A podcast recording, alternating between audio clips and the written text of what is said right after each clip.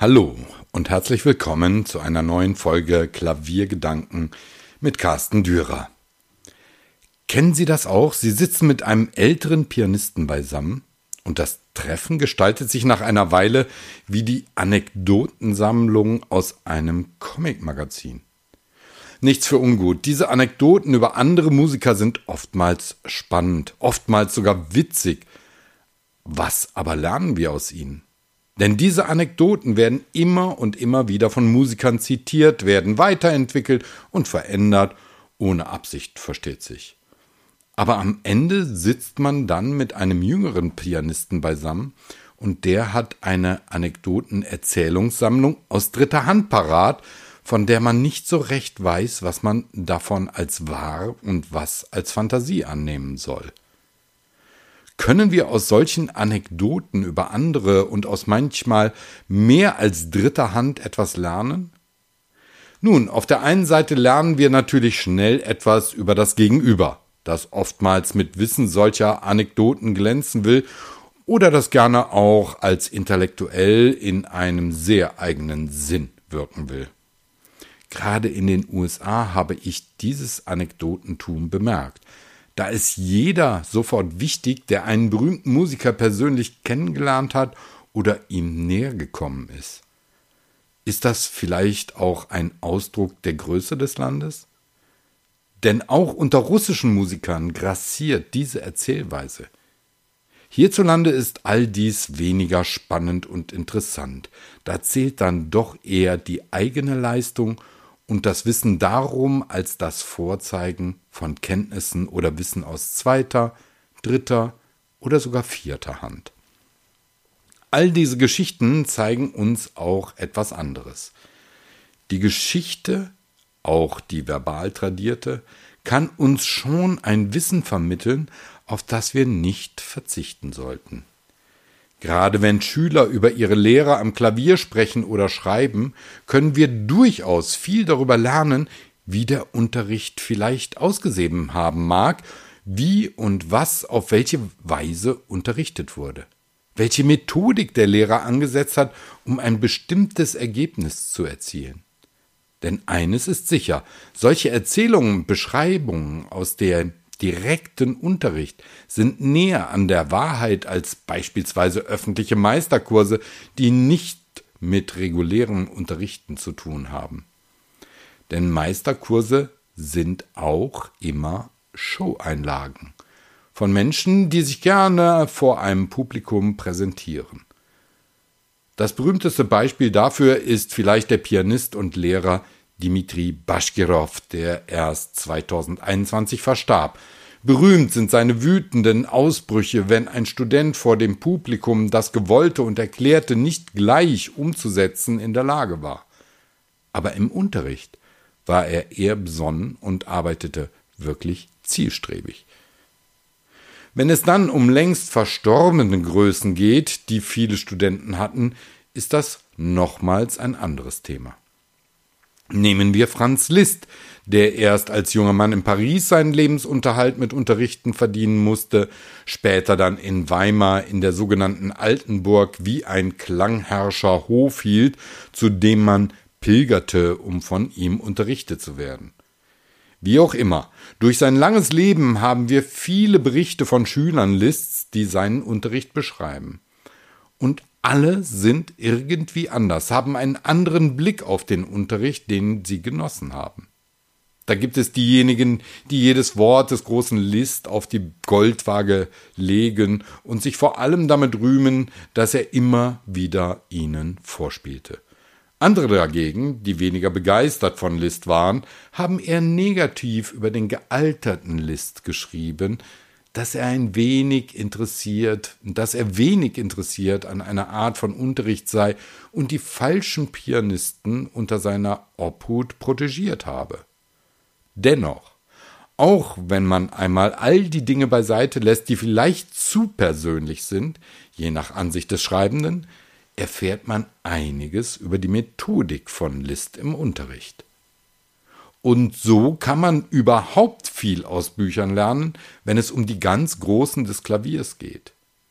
Leider sind nicht alle die so interessanten Quellen, bedeutet Bücher, leicht zugänglich, da viele von ihnen schon seit vielen Jahrzehnten nicht mehr gedruckt wurden und entsprechend nur noch, wenn überhaupt, antiquarisch zu erstehen sind. Manchmal zu horrenden Preisen, die das eher geringe Interesse an diesen Werken eigentlich gar nicht realistisch widerspiegeln. Das ist alles ein wenig tragisch, denn ebenso wie viele mündlich tradierte Erzählungen von gar nicht so lange verstorbenen Großmeistern des Klaviers gehen auch diese Erfahrungsweitergaben dadurch nach und nach verloren. Und nun muss ich wieder einmal auf die Jugend schauen, die gerne ihr vermeintlich umfassendes Wissen im Internet abruft. Diese Dinge, die ich soeben beschrieben habe, gibt es nicht im Internet. Dort kursieren natürlich Videos von irgendwelchen Meisterklassen, wo sich bekannte Pädagogen geradezu als Schauspieler präsentieren. Das ist genau das, was nicht zur interessanten Wissensbereicherung beiträgt. Also muss man lesen.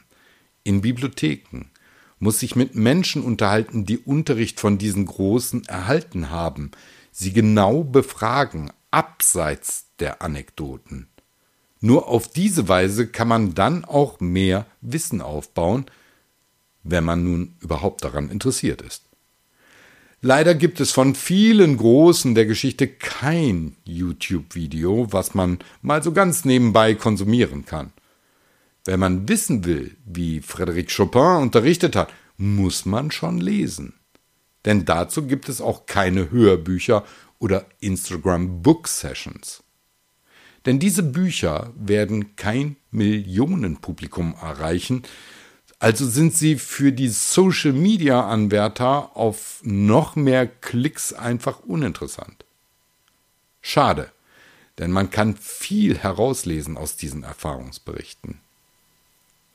Es so, wie ich schon an einer anderen Stelle einmal verlauten ließ, wie es mit alten Aufnahmen historischer Pianisten ist. Man muss sich kümmern muss sich ebenso wie man unterschiedliche Ausgaben an Noten herausgegeben von großen Pianisten und Komponisten vergleichen sollte, um sich selbst einen Reim machen zu können, muss man sich selbst um das Wissen kümmern, das einem vorliegt, das man aber nicht mundgerecht serviert bekommt. Man muss sich also selbst kümmern, man muss sich selbst engagieren, dann hat man auch einen Einblick in die Dinge, die andere vielleicht nicht haben. Und ist es nicht immer noch der Ansporn für viele angehende Pianisten, sich zu unterscheiden von anderen? Dieses Wissen kann eine Unterscheidung herbeiführen, wenn man einmal das Wissen aus Büchern über die großen Lehrer und Pianisten verinnerlicht, kritisch betrachtet und dann seziert hat, um das Wichtige daraus zu filtern und umsetzen zu können. Es bleibt also doch noch immer Arbeit zu tun. Nicht, dass ich denke, dass die jungen Pianisten von heute nicht genug arbeiten würden, ganz im Gegenteil, müssen sie doch zusätzlich zu all den Dingen rund um das Klavierspiel selbst auch noch mit den modernen Medien beschäftigt sein, um Aufmerksamkeit zu erregen. Aber sie müssen sich doch auch wieder auf die für sie fast antiquierten Dinge besinnen.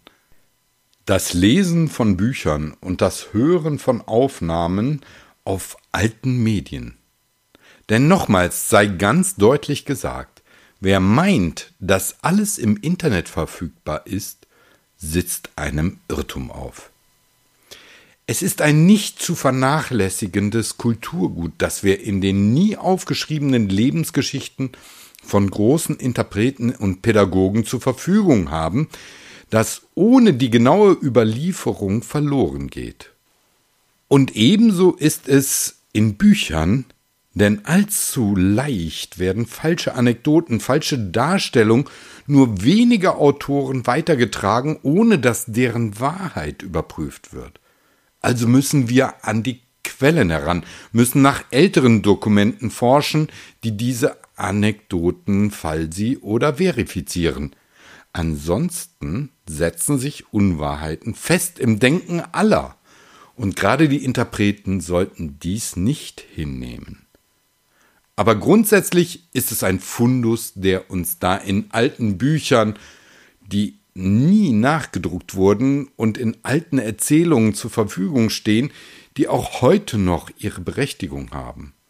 Schade wäre es, wenn diese aufgrund von einem falsch intendierten Phlegmatismus heutiger Generationen verloren gingen.